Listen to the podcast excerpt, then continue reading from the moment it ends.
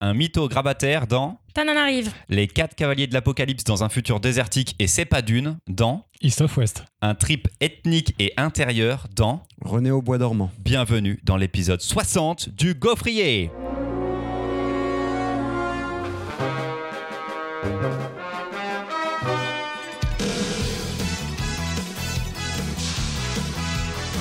Bonjour à toutes et à tous, c'est la rentrée du Gaufrier Et comme vous pouvez le constater, nous avons du monde avec nous. Il s'agit d'un public de fans de gaufrettes, comme on les appelle, et ils vont avoir l'occasion de participer à nos trois premiers épisodes de cette quatrième saison du Gaufrier. Je vous les présente dans quelques instants.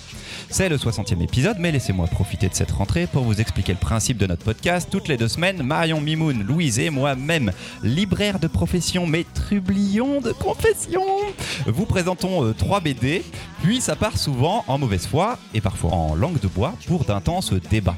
Entre deux chroniques, il y aura un petit jeu et on espère que vous aurez l'occasion de vous marrer à nous écouter autant que nous à enregistrer. Pour ceux qui nous connaissent déjà, vous savez que Louise et son compagnon Damien couvaient un petit bébé libraire depuis quelques mois et nous avons le plaisir de vous annoncer qu'un petit garçon est né samedi 4 septembre. On les applaudit C'est trop mignon. Félicitations à eux deux Louise ne sera donc pas là pendant quelques épisodes, le temps de profiter et de se reposer. Par contre, Marion et Mimoun sont là. Et salut Salut les copains et pour remplacer Louise, il nous fallait donc une équipe d'exception, un trio d'hommes exceptionnels, fans de BD et également très riches, car nous accueillons Sam, Jérémy avec un Y et Jérémy avec un I. Bonjour. Salut les gars Bonjour. Et ces trois garçons nous ont soutenus sur Tipeee avec le plus gros don possible et ont donc gagné le droit de participer à un épisode du Gaufrier en défendant la BD de leur choix. Ils s'alterneront sur trois épisodes, mais tous pourront également réagir aux chroniques durant les prochains gaufriers. Messieurs, bienvenue. Merci de nous soutenir en nous écoutant et en nous cédant une partie de vos économies. Euh, auditeurs, auditrices, si vous avez également quelques petits euh, bifetons cachés sous le tapis, vous pouvez nous aider via la page Tipeee, ce qui vous permettra d'obtenir plus d'épisodes euh, chaque mois, des petits épisodes bonus. Et enfin, je tiens à remercier euh, Théo qui nous accueille euh, dans son salon pour cette session d'enregistrement. Il vient de partir et nous sommes seuls dans l'appartement maintenant. Théo est encore avec nous Il reviendra. il reviendra d'ici une heure et vous Un pouvez voir. sur les réseaux sociaux qu'un autre invité est avec nous et vraiment euh, il est terrible. Oh waouh Cette introduction est maintenant beaucoup trop longue. il est temps de commencer et c'est Marion qui ouvre cette saison du Gaufrier avec un album très attendu de cette rentrée euh, littéraire en BD. Tanan arrive. Ça y est, il est revenu, il a enfin fini par accoster et mettre pied à terre. Ça fait longtemps que certains l'attendaient. Cette fois, il est là avec un binôme dessin-scénario parfaitement dans les clous du cahier des charges. Vous n'êtes pas sans savoir que cette rentrée 2021 voit le grand retour du plus sexe des bras mystérieux. Corto Maltese est revenu. Mais euh, ça n'est absolument pas le sujet qui nous occupe aujourd'hui. Encore que si on y regarde de plus près, il va être question de grandes aventures, d'un baroudeur qui a tout vécu et qui est revenu pour le raconter, de longues soirées à partager la légende et d'amitié masculine indéfectible. Euh, pourtant, la comparaison avec Corto s'arrête là. Tananarive, c'est l'histoire d'Amédée, un type un peu plan-plan, notaire à la retraite, qui trouve sa joie à écouter Joe, son ami de toujours, raconter ses histoires autour du monde. Joe a tout fait, tout vécu et il adore le partager. Pourtant, malgré les séances de gym quotidiennes, Joe va pas échapper à une crise cardiaque aussi fourbe qu'impromptue. D'un coup, Amédée se retrouve tout seul, avec sa femme, mais tout seul quand même. Son horizon s'est raccourci d'un coup sans crier gare. Amédée est bien décidé à se morfondre ad vitam. Pourtant, le réel va se rappeler à lui bien plus vite qu'il aurait voulu. Non seulement Joe est mort, mais en plus il a tout laissé en plan. Une maison pleine de trucs, aucun testament et le comble. Amédée est bien obligé de constater que Joe n'est pas un enfant des tropiques et qu'en plus, il n'est pas non plus un loup solitaire sans attache. Faisant fi des rhumatismes et de l'âge antédéluvien de sa vieille décapotable, voilà Amédée parti sur les routes de son, sur les traces de son ami, pistes qui finalement l'emmèneront euh, pas bien loin. Voilà un bien bel album de rentrée, porté par un dessin redoutable et des dialogues qui sonnent incroyablement justes. Moi, je me suis laissé embarquer par cette histoire d'amitié haute en couleurs. Un récit terminé en un seul tome qui m'a transporté, fait rire, chamboulé un peu aussi. Un petit souffle dans le coin de l'oreille pour m'inviter à vivre le quotidien dans toute sa banalité comme une chouette aventure. Une manière de se rappeler aussi que les plus grands aventuriers sont pas forcément ceux qui vont le plus loin. Je vous avais prévenu, il est bien question d'aventure, mais pas vraiment de Corto Maltese et de son grand large qui s'arrête jamais. On aura beau le lire, le relire, le reprendre, le forcer à continuer ses tours du monde et ses aventures sans fin et sans âge, il y a de fortes chances que les histoires du quotidien que mon facteur pourrait me raconter me transportent plus que celles du marin maltais à boucle d'oreille. À bon entendeur. Merci Marion. C'est de Marc I. Sersal, et j'espère que je prononce correctement, et Sylvain Vallée chez Glénat.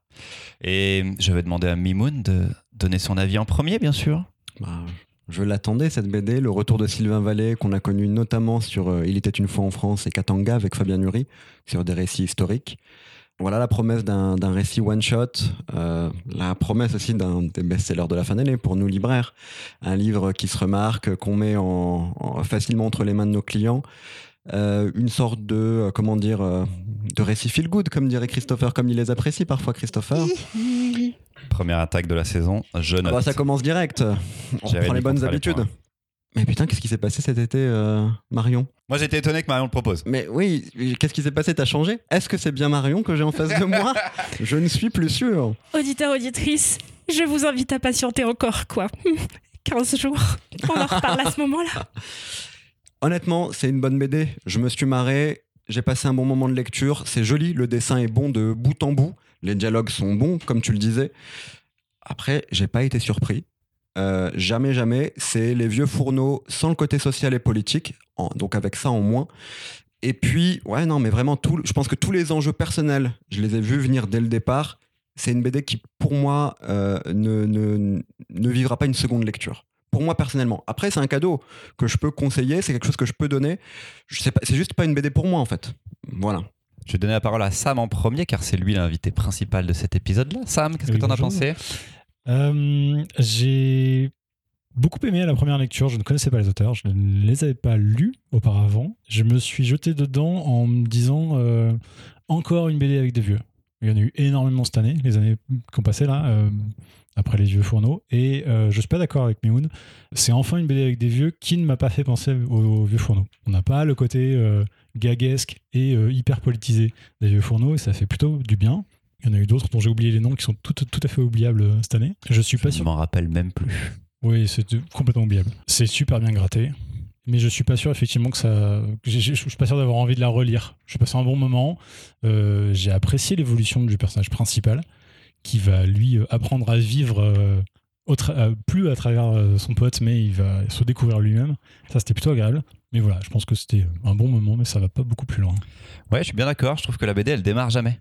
Outre le fait que la couverture est pas mensongère, mais on a des animaux, un petit peu, on se dit, Ouah, on va voyager, on va sur d'autres continents et tout. Ça va être justement pas un corto, mais un petit voyage ailleurs. Et en fait, on n'est pas du tout là-dedans. Et jusqu'à la fin, j'espérais qu'il se passe quelque chose de plus trépidant et qu'en effet, on, prenne un avion quelque part, un bateau, que ce soit un petit peu dangereux. Et en fait, c'est une fausse promesse sur la couverture. Et en ça, euh, j'ai été déçu parce que je- je- j'espérais que ça, se- que ça parte en fait. Et tout le long de l'album, bah, c'est un peu.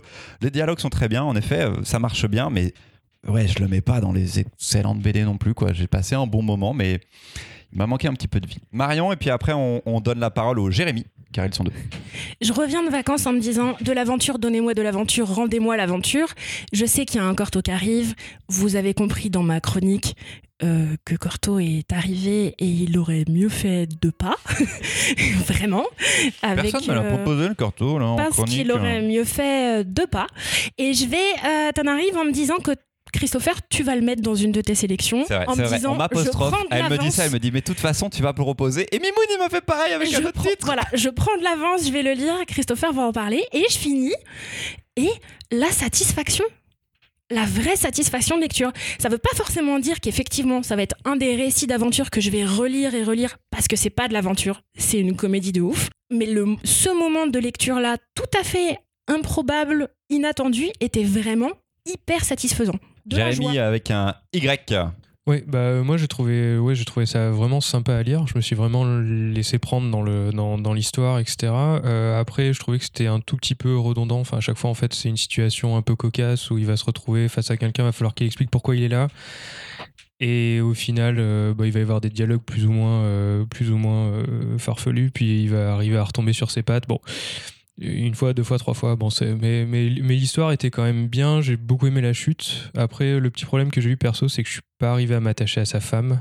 et donc à son couple. Je pense que c'est un peu fait exprès. C'est hein. parce qu'il Mais- s'est pas tellement attaché Non, mais- à sa femme oui, et à son couple. hein. Oui, mais euh, du coup, Allez, il parle pas dans Ouais. un micro. Merci Mimoun. C'est pour ça qu'on voit bien les choses dès le départ, pour le coup. mais du coup, euh, personnellement, enfin, on va pas le spoiler, mais le, twist qu'il y a un peu avec sa femme, euh, bah, il m'a laissé de marbre un petit peu, parce que bah, voilà. Mais sinon, euh, c'était quand même une, enfin, j'ai trouvé une très bonne histoire. Je me suis bien laissé entraîner, donc euh, c'était, euh, c'était chouette. Et la chute était, la chute était pas mal quand même. Et, c'est vrai que ça va totalement dans le public, le public visé par les vieux fourneaux. La couverture en elle-même, avec un fond de couleur uni, rappelle énormément les vieux fourneaux. Donc c'est quelque chose qui, pour moi, est dans de la volonté de l'éditeur, de Glénat, de se dire Ok, on va toucher les personnes qui potentiellement attendent un vieux fourneau. En plus, il n'y en a pas cette année pour aller vers ce one-shot-là. Mais la couve unie, c'est celle, c'est le, Collection. c'est la euh, collector. hein. Ouais, c'est pas la couve. Non, la couve unie, c'est la couverture normale. La, bleue, mais c'est une couve unie. Mais même dans la, Pardon, le dans la fond collection, il y a souvent des, des couves unies dans cette collection mille Ah oui, Mais là, voilà, là, pardon, sur la couverture, c'est très uni. Et il y a une version noir et blanc, en effet, avec une autre couverture. Mais là, la version euh, qu'on a en couleur, c'est un fond, euh, voilà, c'est un fond un petit peu bleu. Et je trouve que ça fait penser aux vieux fourneaux. Ouais, parce qu'il y a quand même des girafes sur la couverture. Oui, oui, oui. Ben, c'est bon. Juste, on on n'est pas le public en fait. C'est Je devrais être le public. en fait à Noël quand un, un- quelqu'un va venir me voir en me disant je cherche un cadeau pour mon père, il lit pas forcément de BD mais il a bien aimé les vieux fourneaux ou il a pas lu les vieux fourneaux d'ailleurs, il aime bien plutôt les comédies. Je pourrais lui mettre entre les mains. Ça sera une première BD agréable à lire. Et puis on sent que c'était fait quand même pour être un film, un petit peu ce truc qu'on sent. il y a on qu'il y a du Marielle dans Mais les parce que- acteurs et Parce tout. que c'est fait pour être un Bah oui, film. exactement. C'est- fait pour être un film. Il faut que Glénat au service des ventes de droits, ils, ils vont bosser un peu. et Mais justement, je pense que c'est le contraire. Ça devait être un scénario de Ah, film parce que Marc Issersal Il est un scénariste de film. Et le dessinateur en a parlé en interview. En fait, il Mmh. était, en, il était en, en arrêt, il était en pause et il s'y est remis parce qu'il est tombé et il a eu ce synopsis scénario dans les mains en disant j'y vais. Mais effectivement, il y avait un Marielle qui était prévu Mmh. et c'est quand même un petit peu cool quoi. C'est aussi pour Ouais, ça, ça- que ça aurait les donné un bon film dialogues aussi, tu sonnent vois. ça. Mmh. Et ce scénariste-là a donc fait une seule autre BD pour le moment chez Glénat aussi, euh, Ghost 111, sorti l'année dernière, Qui je avait crois. reçu le prix du polar. Hmm, un prix, un prix quelque part, mais je crois pas le prix. Ah si, le prix du polar, À exactement, Angoulême, exactement, avec Marion, Marion Mousse au dessin. Marion Mousse au dessin. Marion Mousse au dessin. Et c'était, par contre, en écriture, c'était aussi très bien. Mais euh, je pense qu'il manque encore un une petite chose pour habiter ces scénarios, pour en faire de la BD. J'ai l'impression que ça peut mieux fonctionner en film encore que, que en BD. Mais ça reste un album chouette à offrir pour cette petite fin d'année, évidemment, si vous le voyez en, en librairie, et que vous avez un tonton à, à offrir. Enfin, non, pas à offrir. Offrez vos tontons, offrez vos gardez les BD, ça si prend vous moins de devez place. offrir des choses à votre Je vous tonton. assure que pour les dîners, vous préférez avoir la BD que le tonton. On va faire une deuxième chronique, c'est celle de Sam, notre invité Tipeee. Mais, mais d'abord, je vais lui demander de se présenter un petit peu. Qui es-tu, Samuel? Qui je suis, Samuel? Euh, Je suis un libraire depuis très très peu. Je suis un jeune libraire de 40 ans, on va dire ça comme ça. Ça fait euh, deux ans que j'ai changé de vie et deux ans que voilà, je vends des livres avec grand plaisir.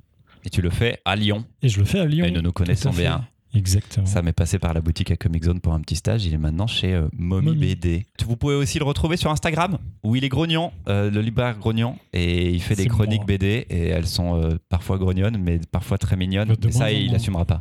C'est de moins en moins grognonne, je dois couvrir quelque chose. Et c'est pour East of West. C'est parti. C'est parti. Quand j'ai proposé mes titres au dictateur local, East of West était tout en haut de la liste. Je venais de finir le troisième et dernier opus de la très belle intégrale, sorti début septembre chez Urban. Et j'étais encore tout ébobie devant l'œuvre enfin achevée. Et puis Chris, dans sa grande mensuétude ou dans sa grande perversité, m'a accordé le plaisir de vous parler d'East of West aujourd'hui. Sauf que problème, je ne savais absolument pas comment faire honneur à cette série qui est entrée dans mon petit panthéon personnel de la BD fantastique. C'est que le bébé de Jonathan Hickman et Nick Dragota est un peu touffu, assez délicat à résumer. L'histoire est dense, multiplie les personnages et les points de vue, construit un univers vaste et cohérent, mélange les genres et les références. C'est un cocktail aux ingrédients tellement nombreux que je ne voudrais pas vous donner l'idée qu'il est indigeste. Au contraire, East of West est probablement l'une des œuvres les plus accessibles d'Hickman, loin de la complexité mystico-boursière d'un Black Monday Murders ou de la folie jodorowskienne d'un décorum. Pourtant excellent l'un comme l'autre, probablement parce que Hickman est un génie. Mais du coup, comment parler d'East of West? J'ai d'abord pensé présenter la série comme une uchronie et vous faire un cours d'histoire américaine revisité. Vous expliquer comment, après l'unification des tribus indiennes, la guerre de sécession s'est prolongée d'une bonne décennie. Comment cette guerre civile a pris fin après l'explosion d'un- d'une météorite au cœur des États-Unis et comment, après l'annexion de la côte ouest par Mao Tse-tung, les frontières se sont stabilisées, partageant alors l'ancien territoire des États-Unis en six nations rivales. J'avais relevé des dates, des lieux, des noms, et puis n'ayant ni le talent, ni le talent d'un nota bene, ni le charisme flamboyant d'un Stéphane Bern, je me suis dit que ce serait un peu On chiant. vous a pas mentionné, nous. hein. Mais ça, c'est normal, il connaît, il sait comment tu lis l'histoire. D'autant qu'East of West ne peut pas se résumer à une simple uchronie. C'est aussi un récit d'anticipation, puisque l'action débute en 2064, dans un futur qui mêle la magie chamanique, la divination mythologique ou les traditions ancestrales à la toute-puissance technologique, aux intelligences artificielles autonomes, aux machines de guerre gigantesques ou encore aux robots chiens. Un futur où les six nations qui se partagent le territoire usent de diplomatie ou du commerce pour maintenir une paix fragile, tout en se préparant à la guerre, en multipliant les alliances et les coups de pute. Des coups de pute souvent orchestrés par trois cavaliers de l'Apocalypse qui, à peine ressuscités et un poil en colère, vont tout faire pour déclencher la fin des temps. Parce que East of West, c'est aussi ça, l'histoire d'une prophétie, de la fin du monde et d'un enfant qui deviendra, mouvement de guillemets avec les doigts, la grande bête.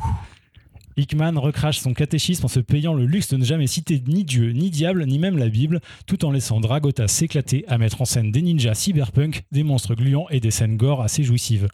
C'est que le dessinateur cache bien son jeu derrière un découpage à première vue très sage, un trait qui flirte avec la ligne claire, des couleurs franches, des noirs profonds, tout ça pour mieux faire exploser son dessin dans des pleines pages hyper graphiques qui font leur petit effet à tous les coups et qui mettent en valeur des personnages foutrement charismatiques. Et parmi eux, en anti-héros central, la mort, qui, sous des traits anorexiques d'un pistolero albinos tout de blanc vêtu, va se lancer dans une quête vengeresse pour retrouver les meurtriers de sa femme et de l'enfant qu'elle portait. Parce que oui, comme jusque-là c'était assez linéaire, il fallait bien ajouter un au mélange, une histoire de vengeance à la Sergio Leone, une histoire d'amour impossible et une histoire de filiation. Il y aurait encore beaucoup à dire ou à analyser, mais le temps me manque et soit je vous ai perdu il y a 3 minutes, soit je vous ai convaincu d'aller mettre le nez dans cette BD pour découvrir tout ce que je n'ai pas déjà spoilé. Bravo Sam C'est de Jonathan Hickman et Nick Dragota chez Urban Comics. Pardon? Alright Qu'est-ce que- Qu'est-ce qui s'est passé là c'est à toi de débuter, j'ai débuté sur la précédente. Oh là là, ils sont pointés du doigt. Mais c'est moi qui gère ces trucs-là. Arrêtez de faire semblant de lire l'écran. Oui, c'est à Marion de relancer. Mais elle voulait pas y aller. Ah, pardon. Ah, c'est ça, t'as fait un nom. Alors, Marion est Elle sur ma droite, d'habitude, je l'ai en face. Elle ah. voulait pas y aller. Euh, je ne vous recommande pas cette euh, lecture euh, rushée. Il ne faut pas rusher cette lecture. Faut pas lire trop vite, Jonathan Hickman. Ça n'est pas une bonne idée. Non. Non. Ça n'est pas une bonne idée euh, puisque, euh, vous le savez, on est une équipe euh, fidèle au poste mais middle organisée. J'ai donc euh, lu ces deux intégrales à une vitesse Je t'ai dit que tu pouvais en lire qu'une. Oui, Parce qu'elle m'a demandé les fichiers jeudi soir. Mais- On est dimanche. si j'avais vraiment lu qu'une des deux, non seulement j'avais rien compris, mais en plus j'avais trouvé ça fin moche. Donc j'ai lu la deuxième. Wow. J'ai bien fait. Ah. J'ai bien fait parce Mais que le la dessin change pas dans la deuxième. Non, euh, mais j'ai moins rien compris. J'ai moins rien compris et je finis la deuxième en me disant qu'il faut que je les relise en prenant mon temps et que je finirai bien le récit pour voir comment ça marche parce que vraiment la fin de la première intégrale je comprends pas où il veut aller. Je comprends les invocations de tous les panthéons possibles et imaginables en évitant les chrétiens. Bien joué. Je trouve ça au début vraiment c'est long à s'installer parce qu'il y a vraiment des milliards de trucs. Il faut avancer dans le récit pour que ça commence à faire sens. Et c'est en vrai plutôt vraiment cool. C'est vraiment cool. Mais par contre, euh, c'est vraiment cool euh, considérer que c'est un, un Proust avec des guns de partout, des viscères, mais il faut prendre le temps. hein. C'est un Proust. euh, C'est long. Ah, d'accord. C'est genre long. Mimoun. Vraiment très écrit. Ça a commencé à sortir qu'en 2014 En, en- en single, ouais. bah, J'ai commencé à les lire du coup en 2014. Et Il y a deux équipes de lecture là du coup. Et Ah ouais. non, mais j'ai arrêté au bout d'un moment. J'ai arrêté au bout d'un moment parce que euh, j'en avais un peu marre d'attendre parfois euh, six mois pour lire euh, six chapitres ou voire plus, un an parfois, si ce n'est plus. Et là, la très bonne idée d'Urban, c'est de tout ressortir en trois tomes.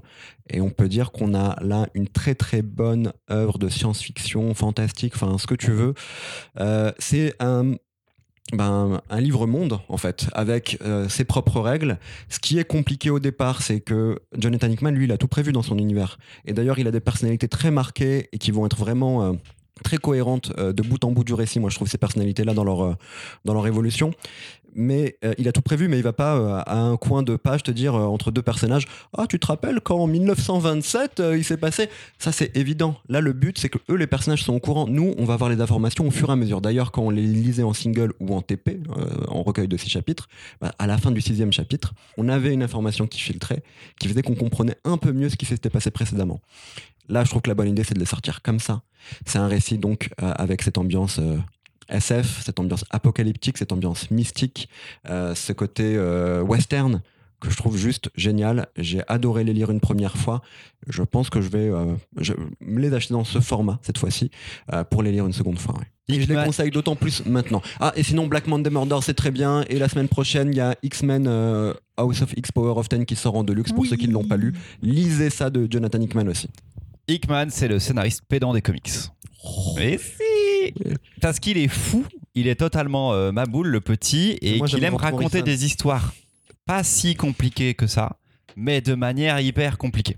Parce que comme dit Mimoun, en effet, il contrôle tout. Il est fou, il écrit tout à l'avance, il a tout son univers, et il nous laisse voir une toute petite, minime partie de ce qui est en train de se passer. Il cadre ça, parce qu'en fait, on lit la V1000 d'un scénario. En fait, il est parti d'une histoire simple, et après, il retaille dedans, il recoupe, il réarrange, il reprend un autre point de vue, et puis après, il va voir quelqu'un d'autre. Et c'est ça, Hickman, c'est des concepts difficilement compréhensibles quand même, du charabia des fois, mais c'est un délice de lecture à chaque fois quand même. C'est extrêmement bien. Quand je dis pédant, c'est parce que je trouve que c'est un auteur qui est plus proche de l'underground, qui va pas aller vers une écriture simple et linéaire, mais pourtant il fait, il a décidé de ne faire plus que des séries grand public maintenant, de la SF chez les grands éditeurs, alors que ces choses-là, ah, graphiquement, elles pourraient être allées, elles pourraient aller dans, chez des plus petits, mais lui il bosse sur du Fantastic Four, c'était trop bien aussi ce qu'il avait fait sur Fantastic Four chez Marvel. La série Shield, c'était ouf. La franchise Avengers, c'était vraiment trop bien. Et en effet, House of X, Powers of Ten, j'espère qu'on pourra en parler bientôt parce que c'est une dinguerie dans le monde des X-Men. euh, C'est totalement dingue. Donc ce mec est un omni du comics américain. Ah, C'est vrai que si vous aimez être tenu par la main par le scénariste qui vous donne toutes les infos tout doucement, euh, enfin voilà, c'est c'est pas pour vous. Si vous aimez la SF, si vous aimez la littérature de science-fiction, euh, là je pense que vous pouvez vous amuser. Et tu disais un peu pédant, moi j'ai euh, un- de mes scénaristes fé- fétiches, c'est Grant Morrison. Pour- Exactement pour pareil, moi, il y a un côté vrai. Grant Morrison. Grant Morrison, lui, aime bien rendre un peu ses histoires simples obliques, les, les raconter de manière un peu oblique. Là, en effet, il te donne les informations au fur et à mesure pour rendre ça un peu compliqué. Mais bon, pour moi, c'est un plaisir de lecture fou. Marion Non, juste si on en reparle, vous me prévenez à l'avance que je les lise pas en 12 Oui, heures, et pour info, on avait déjà parlé de Jonathan Hickman. On avait fait Manhattan Project. Rappelez-vous I les, remember. les foufous qui font euh, la guerre avec des mondes parallèles. C'était Ouais, un peu ouais. Manhattan. Mimoun, tu faisais le parallèle avec Morrison, moi je, le- je fais le parallèle avec euh, Damasio. En termes d'univers hyper construit, où le gars sait exactement où il va et où il te le présente via ses personnages, où donc il se met au niveau de ces personnages qui, eux, connaissent l'univers, ils n'ont pas besoin de se le rappeler euh, de façon artificielle et moche. Euh, non, ça c'est ça, c'est un truc de fou. Jérémy? Euh, oui, bah, moi en tant que petit lecteur, je découvrais ça avec euh, grand enthousiasme. Euh, c'est vrai qu'au début, j'ai peut-être lu un peu vite, Euh, donc je vous conseille vraiment de lire ça doucement. du coup, à un moment, quand j'ai lu un tome et que je me suis dit, ouais, j'ai rien compris, que j'ai dû le relire, je me suis dit, bon, je vais peut-être me poser un peu plus dans la lecture, ça va être mieux, ça va mieux passer. Euh, mais c'était c'était super chouette, euh, très complexe. Alors je dirais pas pédant, moi je dirais un peu plutôt pompeux, verbal, très verbal. C'est vrai, dans je le- prends pompeux, je prends pompeux. voilà. Je changerai euh, le. Je vais monter, je, vais, je mettrai Pompeux à la place. mais le bien avec la coupure, c'est pompeux. Euh, ouais, non, non, c'était euh, ouais, une fois qu'on a passé un peu ce mur euh, de d'écriture un peu un peu étrange, euh, étonnante. je trouve que ce qui est bien, c'est qu'on peut souvent se raccrocher à l'histoire de mort, qui est, je trouve, beaucoup plus accessible. Euh, L'un des quatre cavaliers de l'Apocalypse, c'est qui est le ça. personnage central, Albinos euh, Pistolero dont parlait Parce ça. que globalement, il y a plein d'histoires qui se regroupent, mais euh, il y a beaucoup de, de, de politique euh, et ça peut être un peu dur à suivre, surtout que ça se met en place sur beaucoup de temps. Et on a toujours cette histoire de mort euh, qui est plus simple à suivre et euh, qui on, on s'y attache assez vite quand même. Donc, euh, donc scénaristiquement, ça marche quand même vachement bien. Quoi. Non, c'était c'était bien. Euh, franchement, c'était bien. Et d'autant, enfin, il faut lire Hickman tranquillement et il faut surtout penser à lire toutes les infographies, toutes les informations qui sont hors des chapitres qui sont essentielles à la compréhension de l'univers. Comme toujours chez Hickman, de toute façon, ce sera entre autres le cas sur House of X of Ten. Pour les, pardon, excuse-moi, pour les intégrales, euh, du coup, à la, à la fin, il y a, il y a toute une, une carte avec l'explication des différentes nations et tout. Et en fait, moi, j'ai commencé en- sans lire les intégrales. J'ai lu les, j'ai lu les trois premiers euh, individuels et il n'y avait pas toutes ces infos-là. J'ai bien aimé. J'ai bien aimé à la fin, euh, à la fin de l'intégrale, me référer à, à cette légende un peu euh, avec une carte et tout pour savoir un peu qui était qui parce que bon, je suis. Pour info, c'est Hickman lui-même qui fait ces, ces délires-là. L'infographie. Juste, je vous conseille Black Monday Murders. C'est le- c'est la seule, par contre, où vous ne pouvez ne pas lire entièrement les infographies. C'est fait pour installer de l'ambiance. Ah, c'est surtout fait pour installer de l'ambiance. Vous pouvez lire, mais c'est pas fini. Et c'est On pas près d'être fini. 3. Le dessinateur est très malade apparemment. Donc on attend encore un petit peu. Euh, donc Hickman, très très grand scénariste. Moi, c'est vraiment un mec, euh, dès qu'il fait quelque chose, c'est absolument incroyable. Et là, il va terminer aux États-Unis enfin son run justement sur les X-Men, qui avait débuté avec House of X Powers of Ten. Nous, ça démarre donc en français euh, la semaine prochaine, parce qu'on est lundi quand vous entendez ce podcast, et ça sort euh, mercredi. Ah ouais, c'est trop bien en fait. Oh, Non, waouh. ça ouais, c'est au 15. Non, il y a deux éditions et l'édition normale est, est sortie parce Vous que je l'ai reçue en fait. fatigant. Eh ben attends, j'ai regardé la semaine Mais dernière, j'avais les deux au 15. fatigant. Mimoun, on peut se battre si tu veux. J'ai quatre exemplaires à la boutique. J'ai reçu quatre cartons sur 14. Je les ai en fait à la boutique. Est-ce qu'on s'en fout? Franchement. Les gens s'en foutent, mais nous, on va argumenter encore un petit peu, Marion, les gens d'accord s'en foutent, c'est le premier épisode ben, de la saison. T'as pas commandé House of X. Bah, c'est ta faute. Est-ce qu'on parle date non, de réception ou en date de mise en vente Voilà. Alors, je T'as vu sur ton avis d'expédition Tu pas commences par Non, ton j'ai pas avis regardé mon avis d'expédition. j'ai regardé sur Dilicom. Allez, c'est l'heure, c'est l'heure du jeu. C'est l'heure Oh, du wow. jeu. Hey. Comme la saison dernière, à chaque épisode du Gaufrier, il y aura un jeu avant la dernière chronique. Et d'habitude, c'est moi qui écris et pose les questions. Mais nous avons aujourd'hui avec nous Jérémy avec un Y, le grand arbitre qui a toute l'année dernière compté les points et qui s'est proposé pour organiser le jeu afin que je puisse pour une fois participer et avoir une chance de ratatiner Mimoun. Jérémy, à toi de jouer. Quel est le jeu? Je vous dis pas la pression. Oh, t'inquiète. Qu'est-ce qu'on fait? Je suis trop excité, je suis trop excité. rétard, Donc tout le monde peut jouer, Alexis, on a que je 4 perds. Il y a micros, Sam et Jérémy avec un n'ont pas de micro mais ils peuvent crier et on passe les micros s'ils trouvent une bonne réponse. Alors, euh, l'idée, c'est de trouver euh, une BD, pourquoi pas un auteur, euh, qui a été euh, adapté depuis un bouquin. Voilà, J'ai pensé à Marion, je me suis dit. Alright, peut-être que- peut-être que je vais pouvoir jouer. que- Comment on peut trouver un des auteur adapté d'un bouquin Faut Non, trouver non, soit l'auteur. de la BD. Je me suis. quand même- D'accord, très c'est bien. quand même un podcast BD, donc. euh, mais c'est c'est issu, c'est issu d'un d'un roman. D'accord. Donc il faut qu'on trouve le roman, Euh, l'œuvre originale. Ready? Je suis chaud. Top. Roman américain paru en 1851. Je n'ai connu un franc succès que des décennies Martin plus Eden, tard. Jack London. Non. Fortement inspiré par la Bible et ses symboles, je traite des obsessions et de la lutte du bien contre le mal. Adapté en BD en deux tomes en 2013. Mimoun, t'as plus le droit de parler dans Le premier tome a remporté le prix des gens de mer au 25e Festival Étonnant Voyageur. Roman devenu culte, j'ai inspiré des auteurs et des récits du monde entier. Un de mes Moby protagonistes. Dick par Rabaté. Un Moby Dick de, de, de Melville par Rabaté. Chabouté, mais oui. Chabouté, pardon. Mimoun, tu n'auras. Ça passe. Si, si, il y est. Désolé, désolé. Non, non, tu rigoles, Jérémy, donne il le a- point en non, entier mais il a, il a Chez déroulé Glénat, pendant en 5 deux minutes, on tomes. n'était pas là, qu'est-ce que tu Ouais, fais c'est vrai, c'est vrai, c'est vrai. Waouh. Putain, c'était dur, mais bien joué. Déjà, mes très très bon. protagonistes a même inspiré le nom d'une multima- multinationale qui vend du mauvais café. De mon titre original, Le Cachalot, on retiendra le nom du grand cachalot blanc pris en joué. chasse par les clopés. Captain Achab, assoiffé de vengeance pour s'être fait bouffer la jambe. C'est Moby Dick par Herman Melville, adapté par Chabouté. Bravo Mimoun, un point pour Mimoun. Attention, est-ce que on fait la règle de si tu donnes une réponse et que c'est pas la bonne, tu n'as plus le droit de donner un point Christopher. Parce que c'est non, mais il le Non, fait à la question pour un champion. On est sur une Julien Lepers, il le fait très très bien. Et c'est comme Non, ça non, dans question pour un champion. Tu sais que quand tu viens dans le jeu, le but c'est d'apprendre à mauvais, à bien perdre.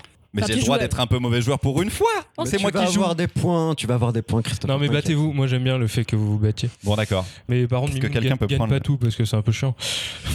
Je vais pas tout gagner. Il y a Christopher dans le jeu, il y a Sam qui va. Oui, puis là ça part de roman. Qu'est-ce que ma culture est à zéro en fait, tu vois Mais non, mais non.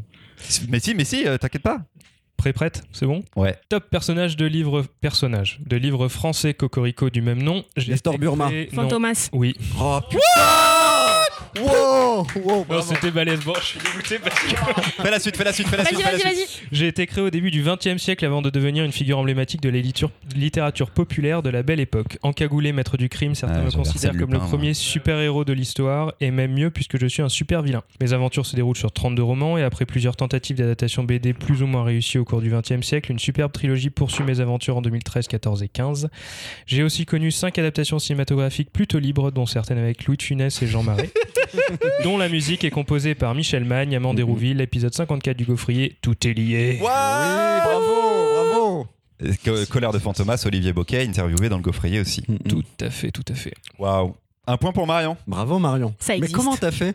Ouais, Non, Bah t'as donné un nom, elle a C'était pas les le c'était Fantomas. Pardon, mais elle ne peut pas avoir de points, c'est ça que tu sous-entends en fait. Non, non, mais c'était extraordinaire, j'ai adoré. Ouais, ouais je- j'ai hâte de réécouter ça parce que c'était- c'était quand même assez, fort. Prêt, prête? Ouais. Top roman écossais de 1908. Je suis un grand classique de la littérature pour enfants. J'ai notamment inspiré Disney, beaucoup d'artistes, dont les Pink Floyd. J'ai été adapté au cinéma par vent des dans les. Oui, elle est belle. Et en BD sur 4 tomes entre 1996 et 2001, classique de la fantaisie animalière. Je mets notamment en scène des taupes, des rats, des blaireaux, des grenouilles. Mimoun danse, il fait des gestes de C'est dommage rap. qu'on filme pas, je suis vraiment déçu. Tous dabé. du public. On dab plus depuis 2017. T'as semi-dabé. Le semi-dab, ça passe. Ah d'accord. Non, franchement, c'est pas mal. Tous plus monsieur les uns que les autres dans leurs aventures le long de la Tamise, c'était Le vent dans les saules. Ah, J'ai ni roman, ni- j'ai même pas lu la BD non plus. donc Adapté c'était par. très Tu compliqué. l'as ou pas Euh, le Gal, Non, Michel Plessis, moi j'ai. Oui, pardon, Michel, Michel Plessis, exactement, ouais. chez Delcourt. le Gal, le goût. Cette vanne est hors micro, ça. Qu'est-ce que tu veux que j'en fasse Qu'est-ce que tu veux que je fasse On sait que t'as fait une bonne blague et personne ne l'entendra. Qu'est-ce que tu veux faire Qu'est-ce que je fais Je t'enregistre à la maison et tout, je te fais un truc où tu la refais, mais c'est pas possible. Tu la refais, tu la montes. Ouais, c'est ça. Ça vous dit une petite dernière? Allez, allez, allez, je suis chaud là, je veux un point. Top titre d'une histoire écrite par un auteur américain à succès de la fin du 19e Martin Eden. connu pour ses récits fantastiques. Non. pour ses récits fantastiques Du coup, j'ai même pas écouté. Attends, pardon, pardon. Reprends du début, s'il te plaît, parce que. Donc c'est pas Martin Eden. Parce qu'il est en train de passer ses commandes de Noël, il veut du refrain partout. Non, j'ai déjà reçu le- l'intégrale Play at Jack London. Je l'ai eu l'année dernière. Mais Bon. en vrai, là, en- je- Tais-toi. En vrai, non, non, mais vas-y. non, non, mais il n'y a pas tout en fait dans la Pléiade. Il manque des nouvelles. Donc, je m'en suis rendu compte le 25 décembre. J'étais tellement déçu. Tu peux laisser les gens faire un jeu, Mimoun, s'il te plaît. Oui, t'inquiète. Donc ce n'est pas Martin Eden. Top titre d'une histoire écrite par un auteur américain à succès de la fin du 19e connu pour ses récits fantastiques, par ailleurs adapté en plus ou moins bonne BD euh, à de nombreuses reprises. Adapté deux fois à un an d'intervalle, 2018-2019, par deux auteurs totalement différents sur des supports totalement différents, dont un du plus bel effet qui a fait pleurer Louise pour la mort des petits chiens dans l'épisode 13 du Gaufrier. Je plante mon décor dans la fin fond de l'Antarctique où des pieuvres fleurs qui font peur sortent de cavernes millénaires. Les montagnes hallucinées. Ah Gutanabe. Putain, bien joué. C'était, c'était, c'était là. Donc euh, bah, Mimoun, euh, bien ouais, hein. Ah putain. Très très fort, Lovecraft. Et si ça vous va, c'est bon pour ce jeu. Oui, putain, Écoute, oui, bien. ça nous va. C'est très bizarre d'être de ce côté-là. de la littérature. J'étais euh, vraiment euh, comme toi d'habitude, Marion, du coup. Ouais, je Très sais. loin d'avoir une seule réponse. Alors c'est faux. Je te signale que j'ai mis des points. Oui, mais là, de tu es, là, tu as eu des points, oui. Non mais la sûr. saison précédente aussi. Oui, mais. Mais je t'emmerde Pardon Vulgarité Mais ça suffit là Je suis bon esprit, je Bon, suis bonne joueuse et Vous bonne étiez là, perdante. il y a du public. Ça suffit. J'ai pas triché. Non, mais est-ce que Vous Mimoun. qui, qui mente. Voilà, maintenant, maintenant vous pouvez le, le dire. Enfin, d'habitude, tu peux un peu tricher, mais c'est surtout que tu te mets dans un mode Super Saiyan qui est vraiment assez flippant, tu vois. quand tu- Les gens l'ont vu. Ça, ça, ça continue, le super. Merci Jérémy, on te retrouve dans deux semaines où tu nous proposeras ta propre chronique et où tu continueras de nous faire jouer. Merci beaucoup. Chronique numéro 3 maintenant, c'est au tour de, de Mimoun avec René au bois dormant. René, R-E-N-E. point E. René a 10 ans et vit à Toronto, au dixième étage d'un bâtiment depuis lequel il voit s'abattre la pluie sur cette ville froide et tortueuse, je cite, grande comme un mouchoir de poche géant, selon ses propres mots. Rejeté, solitaire, cet enfant a des moments d'absence durant lesquels il sort du réel pour plonger dans son monde, ses rêves, son imaginaire.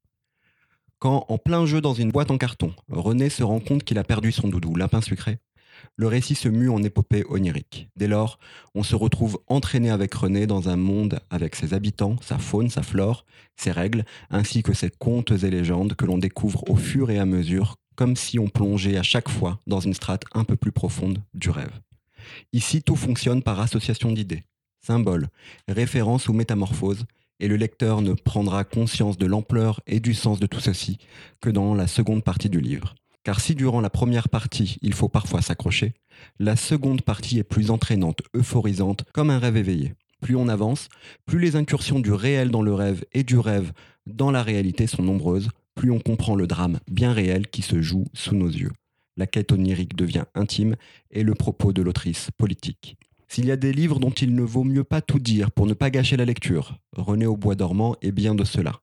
Mais je peux vous dire que j'ai terminé ma lecture soufflé, ému, à relire les premières pages que je voyais désormais d'un œil éclairé et nouveau.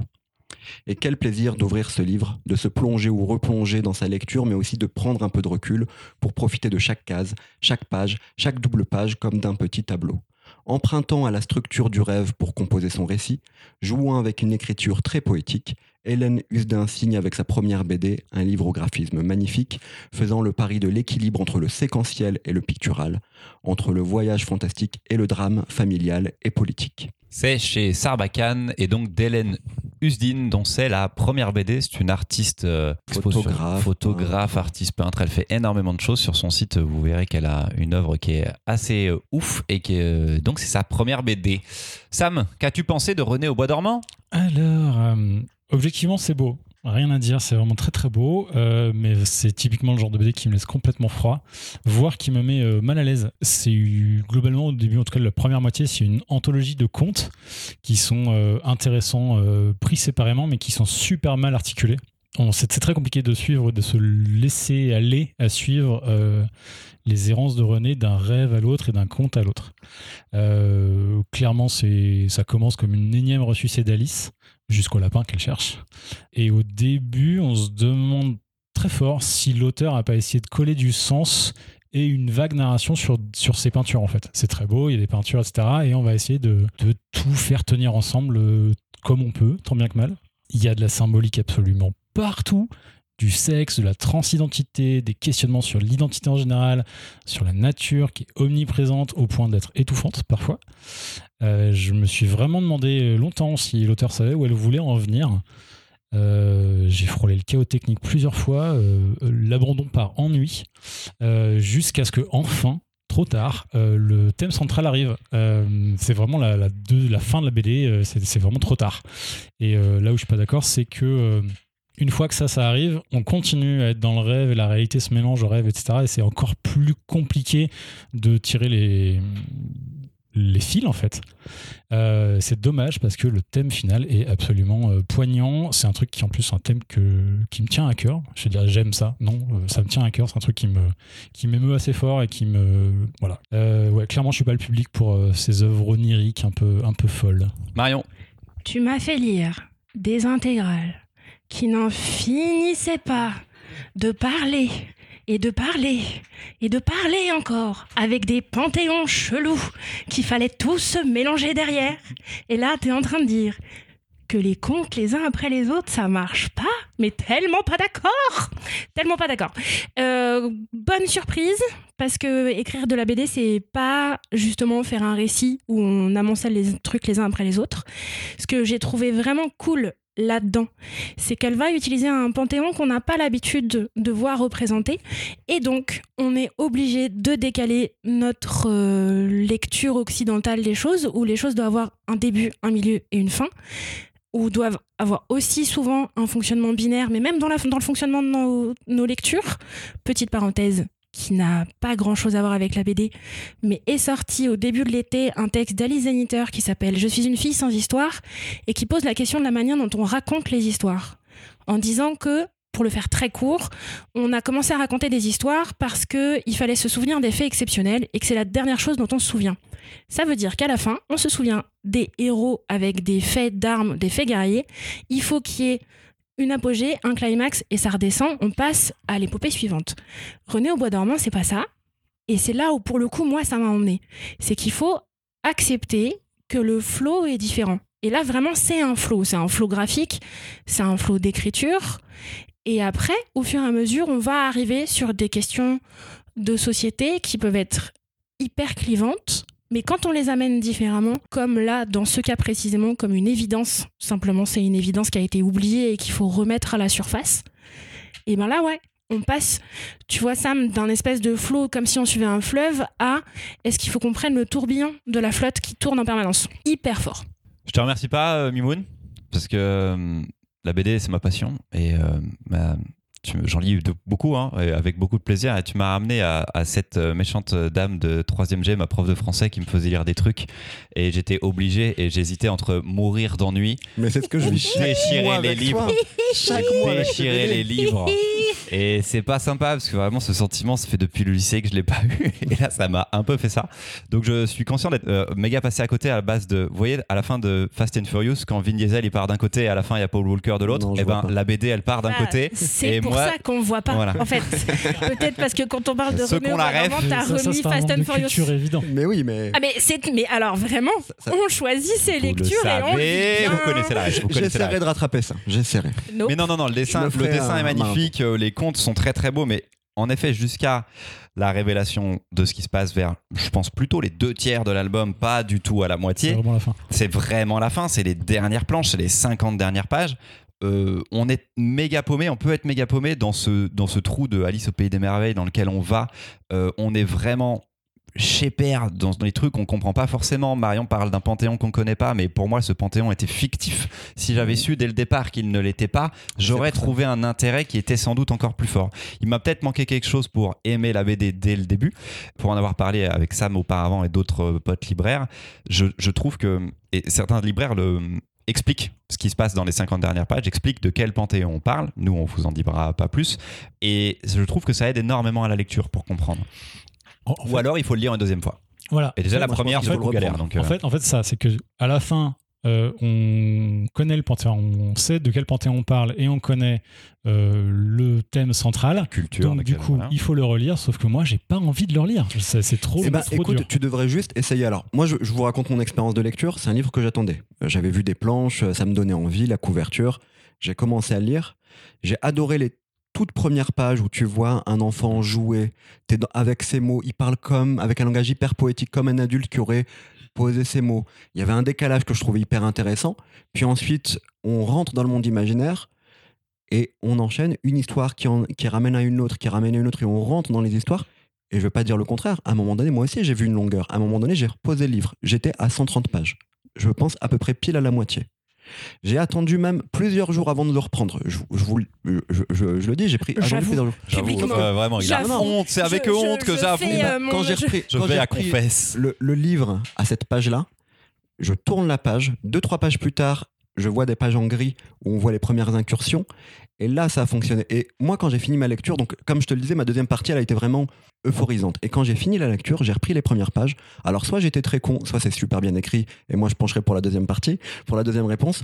Mais il y avait plein de phrases dès le départ qui donnaient toutes les indications pour, mais je pouvais pas les voir. Et puis, Trop de symbolique, tu la symbolique. la, la structure du rêve. Alors, vous- je sais pas, mais vous avez, vous préférez. En fait, vous êtes des gens qui préfèrent Inception à Paprika. C'est ça le truc. Juste, je viens d'avoir. je viens- aimer les deux. Je viens d'avoir un flash euh, absolument incroyable.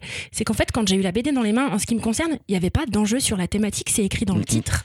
Et je, je viens de capter ça. En Ah fait, bon, pour c'est moi, ça le thématique en fait. pour moi, René et point E au bois dormant. Non, non, c'est une des thématiques, ce n'est Quand, pas la non, mais thématique. quand je quand j'ouvre le truc, je sais que je vais lire du conte et je sais qu'il va y avoir des questions de construction d'identité. C'est dans les trois mots Bah oui, René Point, E, au bois dormant. au bois dormant, c'est un conte. Et du coup, je viens de. En vous écoutant, en fait, moi, la clé de lecture du bazar, je l'ai eu en prenant la, Oui, la couverture, c'était écrit dessus. Alors, en effet, moi, j'ai vu plein de chroniques qui, qui spoilaient la thématique. Moi, je, je, je préfère pas. Je pense qu'il faut la découvrir. Et c'est là que c'est fort. Et c'est là que, quand on comprend les différentes strates, quand on revient et qu'on essaye de donner un sens à tout. Et on donne pas un sens à tout. En fait, c'est pas possible parce que c'est du rêve. Moi, j'ai trouvé ça très bien fait. Très Jérémy. J'ai adoré. Ah Euh, voilà un homme de. C'était magnifique. Enfin, je, je- je- non, mais je suis absolument d'accord que René Point Médian au Bois dormant, je, je pense que ça va parler en effet de contes. Enfin, si vous aimez pas les contes, si vous aimez pas Alice, si vous aimez pas les, les- ce genre de mythologie et de, de, de- bon, c'est- quand même pas pour vous, donc euh, n'y allez pas. Mais, Oui, mais on le sait pas au début. Nous, on est libraire. On Ouais, regarde ouais. pas le titre de la BD. Tu vois. c'était, non, c'était. On s'en fout. Le truc, la couverture, elle est jolie. Tu vois. Plus je trouve que le format est assez chouette dans le sens où c'est grand, on peut, on peut regarder, on peut. On peut passer du temps sur une planche. Ça, c'est clair. C'est temps, on peut- magnifique. On peut, y revenir. Moi, une fois que j'ai eu fini, euh, je suis revenu sur des planches que j'ai trouvées hallucinantes. Euh, non, ça m'a vraiment beaucoup plu. Enfin, euh, en plus, ce que j'aime beaucoup, c'est que l'autrice euh, pond un univers, pond à chaque fois euh, des épisodes avec des personnages différents. Et bah, si t'as pas compris, c'est pas grave. Ça passe à autre chose et c'est pas grave. La morale, si tu l'as pas comprise dans l'instant, c'est pas grave. Tu pourrais y revenir plus tard. Tu peux quand même avancer dans l'histoire.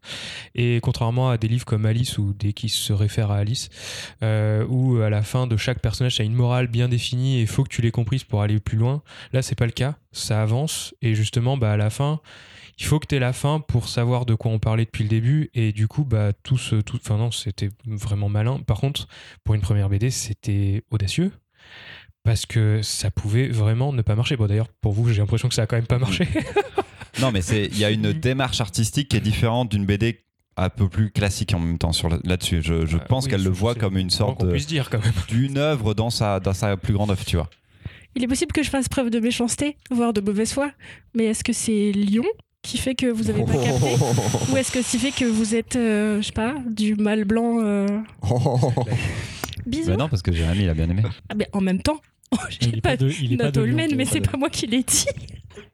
Non, non, moi, c'est moi, c'est pas les thèmes, c'est vraiment, c'est pas du tout pour moi. J'aime comprendre, en fait, et, et accepter qu'il va falloir ne pas Il comprendre, préfère c'est pas que possible. Paprika. Ouais. Ce que- d'expliquer. Non, mais il je peut aimer les préfère- deux Non, je préfère Nolan à euh, Oh Lynch. mon dieu. Oui, Nolan, il te tient par la main, c'est vrai. Et à la fin, il te flatte. T'as compris l'histoire, c'est bien, t'es intelligent, rentre chez toi et reviens la prochaine fois. Je pensais que j'avais de la vie de Lynch, il te dit de chier sur toi-même, c'est ça? Il te dit vas-y, va J'ai- vomir. J'ai pas dit que j'aimais je Lynch, j'ai comparé à Paprika, j'ai pas parlé de Lynch. Il y avait des bons Lynch. hein. Bon, allez, c'est une fin d'épisode. Super, merci. On va finir là-dessus. Merci euh, Marion et Mimoun. Merci surtout à Sam et au Jérémy. Merci à Théo. Euh, merci à vous aussi les gaufrettes qui nous écoutez. On se retrouve dans deux semaines avec trois nouvelles chroniques et c'est Jérémy avec un Y qui prendra la place de Sam. D'ici là, retrouvez-nous sur Facebook, Twitter et Instagram si vous voulez nous suivre et nous soutenir. N'hésitez pas à liker et partager nos posts. Ça nous aide beaucoup pour faire connaître le gaufrier. La page Tipeee est également accessible. Vous pouvez avoir les programmes à l'avance pour très très très très très peu de sous. Vous pouvez obtenir des épisodes exclusifs pour pas beaucoup de sous. Et pour euh, un petit peu plus quand même, vous pouvez imposer votre chronique ou même venir la défendre avec nous comme les trois invités. Bonne lecture à tous et à toutes. À ciao les gaufrettes Et salut Bisous. Au revoir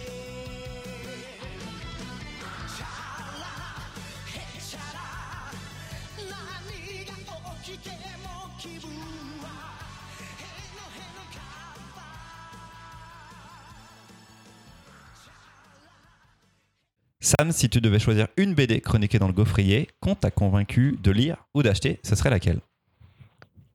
Alors, c'est une question assez difficile puisque je suis libraire donc depuis peu de temps, que je lis beaucoup de choses qui sortent et que je prends les conseils d'où qu'ils viennent. Euh, et je vais éviter de mentir et d'essayer d'aller piocher un titre comme ça au fin fond de ma mémoire. Euh, en vrai, depuis que je vous écoute, j'ai très envie de rejoindre la team Mimoun sur euh, les mangas d'horreur et sur le body horror et de découvrir ça. Par contre, on crée pas une team Mimoun. hein. Euh, Calmez-vous direct. Il y a la team sans cœur. On va pas faire euh, des Ah, slogans euh, pro Mimoun. J'ai j'ai déjà ma carte de membre honoraire à Team sans cœur. Euh, donc oui, oui, essayez de découvrir euh, ces mangas un peu chelous, euh, un peu Mimoun dérangeants. 2022. C'est exactement ce que j'ai en tête. J'ai les affiches de campagne, c'est un enfer. Avec une cravate. Mais oui, les Roguro, le feu. On fait- je non. Pardon, Sam, on t'a coupé. C'est tout. Euh, ouais, non, Voilà, c'est- tu veux lire c'est- des mangas c'est d'horreur. tout. Je veux lire des mangas d'horreur et je veux lire des mangas d'horreur qui soient meilleurs que Spiral. Et qu'est-ce qu'on fait alors du coup? Maruo, Junji Ito. Maruo, Maruo et Shintaro Kago. Maruo et Shintaro Kago, dont on a parlé dans, les- dans le gaufrier. Kago, dont les éditions Hubert vont sortir un artbook, je crois, et même un récit inédit, je ne sais plus. Exactement. Merci Mimoun de me laisser le dernier mot. Merci Sam. Tu veux remettre un coup sur la chenille et ce genre de truc? Oh là là, la chenille, quel petit plaisir. Tu nous, tu nous en reparleras, Sam, quand tu les auras lus. Ah, t'as pas lu la chenille encore, Sam? Oh, ça c'est un bon petit délire. Merci Sam.